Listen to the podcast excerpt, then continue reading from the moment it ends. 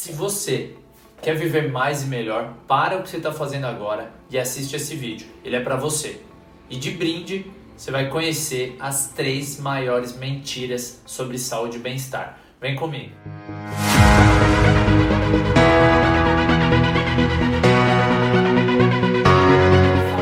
Sejam muito bem-vindos. Eu sou Rodolfo Vieira, profissional formado em educação física.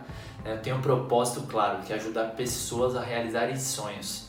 E através do meu canal quero primeiro tirar você da zona de conforto. Aí você pergunta, né, Rodolfo, mas como você quer tirar da zona de conforto? Gerando reflexões. De uma forma leve, descontraída, também torna você mais crítico frente a essas inúmeras coisas que vendem através de rádio, televisão, internet, prometendo coisas milagrosas. Então tem a pílula do exercício, tem o chá que você toma e a gordura sai pelo xixi, tem a jarra azul. Aproveitando, vou contar a história da jarra azul a minha querida avó, que Deus o tenha, ela era alucinada por remédio. Então ameaçava ter uma gripe, tomava o remédio. Ameaçava ter febre, tomava três remédios. E aí ela ouviu no rádio uma propaganda da jarra azul.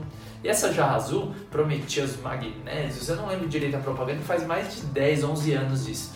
Mas prometia os magnésios que tinha na água, deixava o corpo mais limpo, né, mais forte. E aí ela começou a tomar a jarra azul.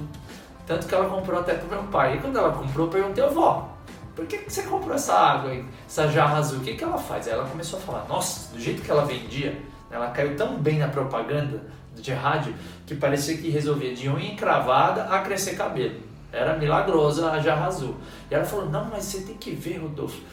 É, ela melhora tanto que, nossa, minha, minha urina era escura, sabe? Era um cheiro ruim. Hoje em dia, você tem que ver como, como minha urina é limpinha, branquinha, sem cheiro. Eu falei, ah, legal, vó. Ô, vó, mas deixa eu tirar uma dúvida. Antes da jarra azul você tomava água? Ah, não, tomava bem pouco. Falei, e agora? Não, agora eu tomo na jarra azul pelo menos oito copos por dia. Você tem que ver como ela é milagrosa.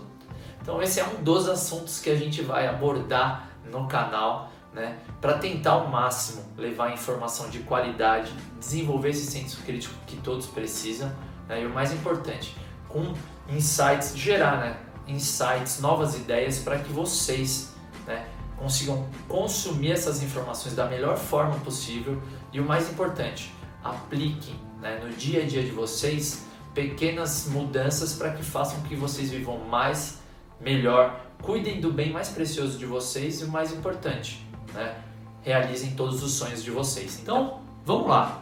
Já vamos começar com três temas que são muito polêmicos eu quero revelar para vocês agora as três maiores mentiras, na minha opinião, que ainda permanecem em pleno século XXI, que rufam os tambores. Vamos lá, primeira é as pessoas que falam que não, estou fazendo um tratamento, tomando um remédio, tomando um chá e ele ajuda na queima de gordura e ela sai pelo xixi. Gente, isso não existe a queima de gordura, que é até errado a gente né, falar dessa forma, porque a gordura ela é oxidada e é um processo muito complexo. Né? A maioria desses treinamentos, pílula, chás, eles fazem só a primeira etapa da queima de gordura, queima barra oxidação de gordura. Então o que seria isso? Eles agem na lipólise, que a lipólise é a quebra da gordura que está armazenada. Depois ela vai para a corrente sanguínea, da corrente sanguínea ela entra no músculo, entra na mitocôndria, ciclo de Krebs, lembra? Lá na terceira, quarta série, ciclo de Krebs na Adifag, e aí sim ela é oxidada e não queimada. Como a galera fala, ai, queimar gordura. Não, é um termo muito, até demais didático. O ideal é a gente falar que ela foi oxidada. Então, a primeira mentira, não existe nenhum tratamento que queime a gordura, só a atividade física. E a atividade aeróbia é a mais indicada. Beleza? Primeira mentira, pum, eliminada. A segunda mentira, que ainda é muito frequente, é relacionada a qual atividade gera mais resultados. E ao longo dos meus 10 anos de carreira, eu garanto para vocês, não existe uma atividade que gere mais resultados que a outra. O que gera resultado é regularidade. E aí, para você conseguir regularidade, o que eu recomendo é que você encontre uma atividade que te dê prazer. Eu, na minha rotina atual, o que me dá muito prazer é jogar futebol duas vezes na semana, correr uma vez na semana, eu faço musculação duas vezes na semana para manter massa muscular. No outro dia eu faço natação porque eu tenho o objetivo de fazer uma prova de meio Ironman. Então cada um tem um objetivo. Eu tenho um grande amigo que ele sempre treinou, mas nunca teve uma boa regularidade. E aí ele começou a fazer o CrossFit. Ele ama o CrossFit. O CrossFit para ele gera um prazer que assim ele colocou como prioridade número um na vida dele. E ele teve uma regularidade como ele nunca teve na vida. Consecutivamente, ele teve resultados que ele nunca tinha alcançado na vida. Se você pergunta para ele, e aí, o CrossFit gera resultados? Ele vai falar inúmeros argumentos para te convencer. Mas o que eu quero destacar aqui é que não é o CrossFit, não é o futebol, não é a corrida, não é o funcional, não é o Pilates. O que gera resultados é a regularidade. Ah, Rodolfo, mas se eu quero emagrecer, o que é mais indicado? Óbvio, é a corrida, é a alimentação, são exercícios aeróbios, não só a corrida, pode ser a bike, pode ser o transporte. São exercícios aeróbios. Ah, eu quero aumentar a massa muscular. É a musculação. É a principal responsável aumentar a massa muscular é a musculação. Porém, o que gera realmente resultados a longo prazo, se você quer viver mais e melhor, é a atividade que te dê prazer. Porque consecutivamente você vai conseguir regularidade e com regularidade os resultados são uma consequência. Beleza?